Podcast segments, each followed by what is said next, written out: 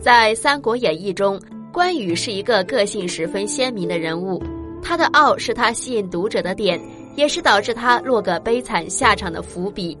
关羽千里走单骑，护送自己大哥的夫人一路平安。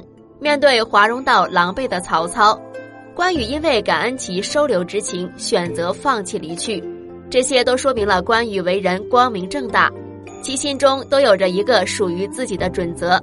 那关羽为什么要月下斩貂蝉？这是很多人不解的地方。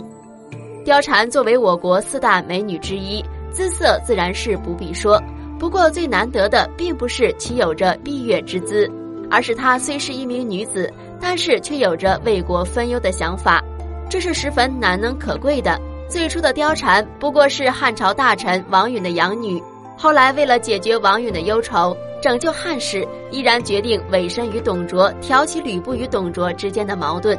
最终计划成功，吕布刺死了董卓，貂蝉从此跟随吕布。不过后来吕布兵败，被曹操所杀，貂蝉落入了曹操手中。但是曹操不得不说是一代枭雄，自己没有收为己用，而是为了拉拢关羽，将吕布的马和女人全部送给了关羽。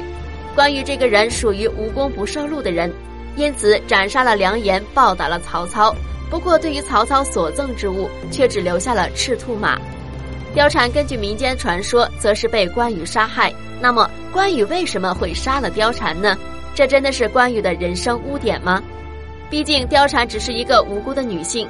实际上，关羽并不是滥杀无辜。关羽一生奉行义字当先，因为面对曹操的拉拢，才不为所动。所以，貂蝉虽然无辜，但是关羽认为他先后经历了几位主人。作为一位有思想的人，已经失去了最重要的义字。再加上，如果自己不要的话，貂蝉一定会再次落入曹操手里，再一次陷入不义之中。